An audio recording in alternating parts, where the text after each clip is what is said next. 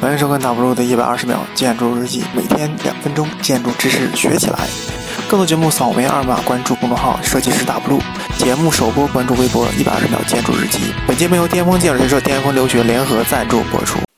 Hello，大家好，我是大家的老朋友大 blue。那么欢迎收看今天的一百二十秒建筑日记。我们今天的主题是拜占庭式建筑风格。在公元395年，以基督教为国教的罗马帝国分为东西两帝国，史称东罗马帝国为拜占庭帝国，其统治延续到15世纪1453年被土耳其灭亡。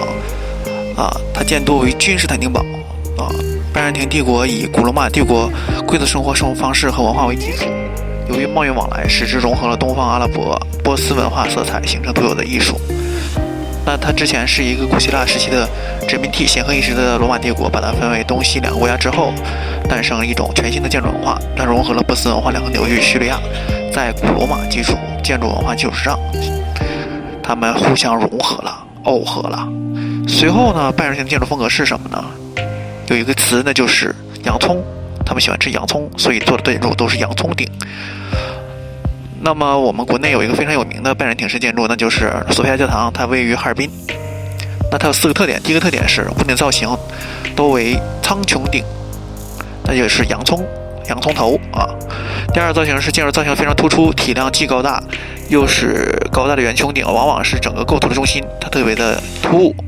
第三个，它创造了把穹顶支撑在独立方柱的结构方法上，呃，之相应的集中式的建筑体制。